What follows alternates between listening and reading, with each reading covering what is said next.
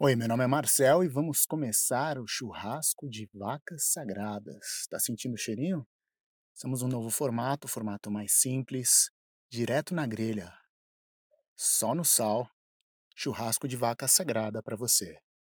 E hoje a gente vai conversar sobre aperfeiçoamento. Você quer se aperfeiçoar todos os dias? Maravilha. Mas já se perguntou por qual razão você busca ser melhor? Bem, para mim, basta fazer as perguntas certas. Estamos aqui direto do estúdios aconchegantes da Casa Primavera, em pleno outono brasileiro.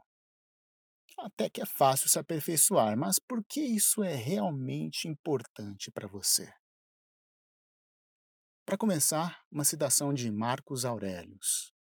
Então, alguém é bom em derrubar um oponente? Ótimo! Mas isso não o torna mais voltado para sua comunidade, ou modesto, ou bem preparado para qualquer circunstância, ou mais tolerante com as falhas dos outros. Se aperfeiçoar todos os dias é sem dúvida algo nobre. Isso porque a maioria das pessoas não está nem aí para isso, não é verdade?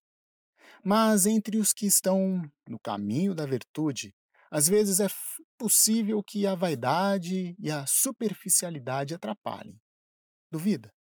Para fazer um autoexame, bastam algumas perguntas simples.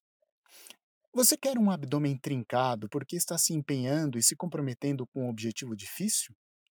Ou é apenas para impressionar as pessoas quando estiver sem camisa? Você correu uma maratona para testar seus limites? Ou porque está fugindo de seus problemas em casa?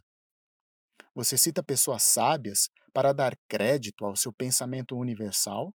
Ou apenas para mostrar que já leu o suficiente para ser o intelectual do churrasco? Seu engajamento e preocupação social é para dar mais liberdade e qualidade de vida à sua comunidade ou para escalar algum cargo político? Se aperfeiçoar então para quem, cara pálida?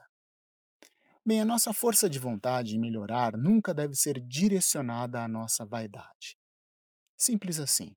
Afinal, de que adianta vencer maratonas, mas perder de goleada no esforço de ser um bom amigo, marido, esposa, pai, mãe, filho ou filha? De que vale assumir responsabilidades para o bem do povo se fica óbvio que o bem alcançado foca basicamente em autopromoção? Quer mais umas dicas para checar suas motivações? Basta irmos ao pensamento original de Marcos Aurelius. O resultado de seu aperfeiçoamento o torna mais modesto, mais tolerante, o torna realmente pronto para ajudar o próximo, sem sair contando para todo mundo? Bingo! Se sim, meus parabéns.